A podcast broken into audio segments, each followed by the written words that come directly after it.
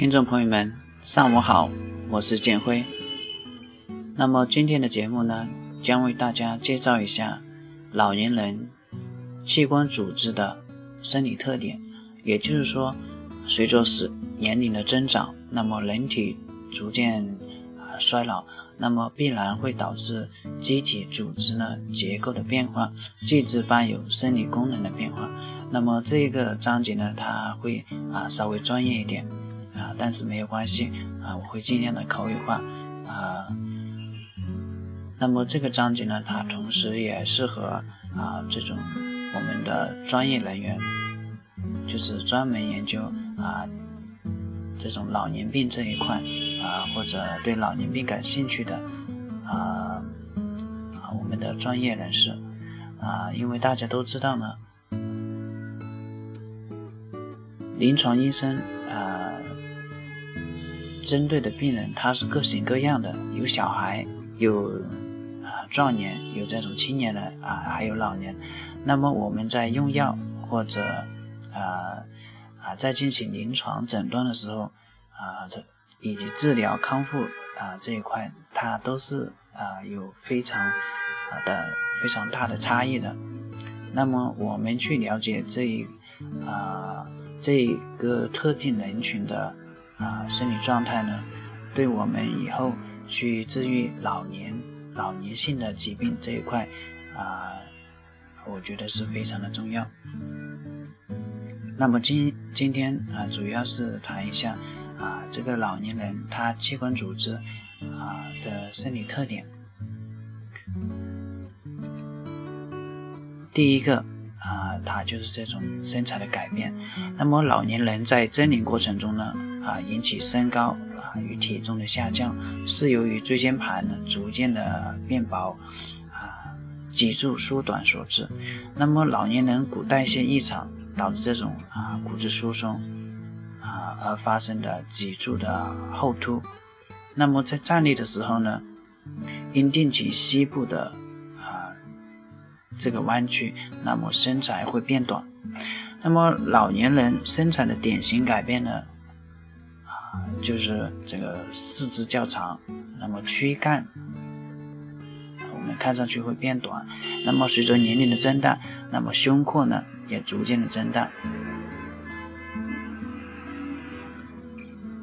第二个呢，就是体重与皮下脂肪的改变。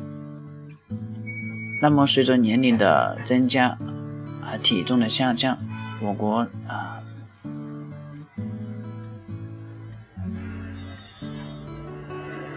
特别是这种啊，随着这种年龄的增长，它人体组织内啊脂肪啊会增加，以腹部啊以及臀部的脂肪会增多明显，而面部、前臂、小腿则减小。所以我们通常会看到这种老年人，他这种由于皮下脂肪减少，那么外形呢啊会发生相应的改变。那么原有的啊凹窝呢，比如锁骨上窝啊内间隙，那么它会更加的明显。那么第三个呢，就是毛发的改变。那么老年人他的毛发的变化呢，啊亦随种族、年龄、性别啊有所不同。那么老年性的白发由于两鬓开始。那么白发由少而多，老年人呢脱发可以半秃或者全秃。那么男性老年人的眉毛、鼻毛啊和耳毛，那么常过度生长，女性上唇与腮啊上毛啊也会增长，腋毛与阴毛脱落和内分泌功能的这种减退啊，它是息息相关的。那么第四个呢，它就是面容的改变，随着增龄而出现面部的皮肤皱纹啊，最先见于前额，其次呢是眼角、鼻根、呃鼻唇沟，也就是我们啊鼻子的两旁。那么由于皮下脂肪的减少，弹性呢会减退，眼睑、啊耳朵以及我们的胡须部呢皮肤会下垂。眼球呢也可因局部脂肪减少而内陷，那么啊，另外一个就是老年性的这种色素斑啊，是老年人特异性的改变，角膜周围呢出现丸状的这种白圈了，也啊也就是啊我们所说的老年环，那么这个呢是由于这种啊脂肪脂肪沉积所造成的。那么第五个地方呢，就是这种感觉器官的变化。啊，比如我们的耳朵，我们眼睛的肌肉呢协调功能呢它会下降。啊，出现这种老视，那么晶体逐变呢逐渐的这种增加，并并且硬化，那么六十岁以后啊出出现这种白内障。啊其次就是我们的耳朵，啊，那么步入老年后呢，这种鼓膜啊，它会增厚，那么内耳硬化，而致这种听力的障碍，啊，特别是六十五岁以后啊，逐渐的明显。那么还有一个就是这种我们的鼻子，啊，也就是主要是嗅觉嗅觉功能，它会随着年龄。啊的增长啊，逐渐的减减退啊，甚至消失。那么味觉功能它也会啊，随着年龄增长呃，有相应的变化啊而下降。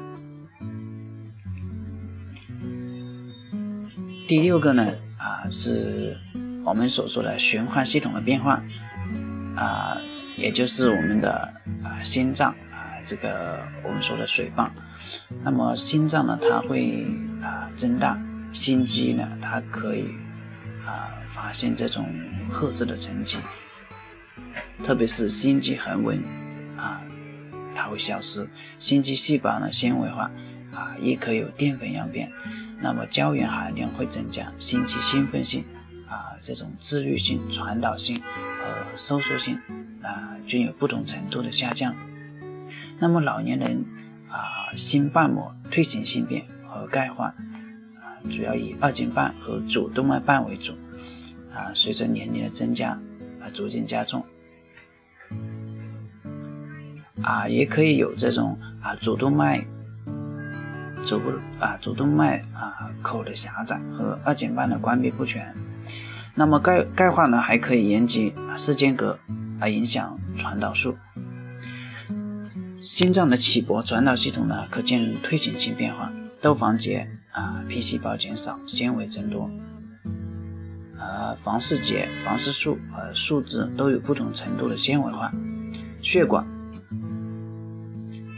血管方面呢，它主要是啊，随着这个年龄的增长，那么动脉内膜呢，它会增厚。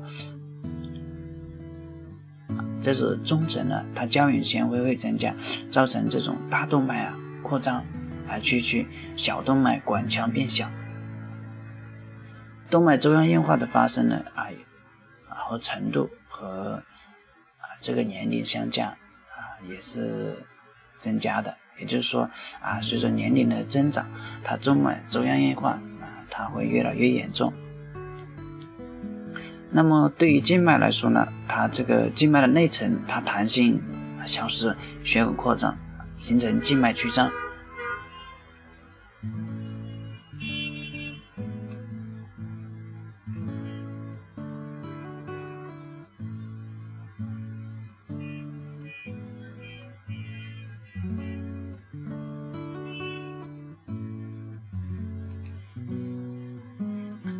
啊，那么今天我们就啊介绍到这里。啊，我是建辉。啊，这个专题呢，它稍微比较专业一点。啊，偏偏啊侧重于啊是啊非比较适合于这种啊我们啊我们这种专业人群，那么您没听懂呢也没有关系。啊，我们主要是在啊一个了解的过程，然后主要是。后面我们介绍这种老年病呢，啊，形成一个前提，也是铺垫的作用，啊，那么今天就到这里，感谢您的收听，再见。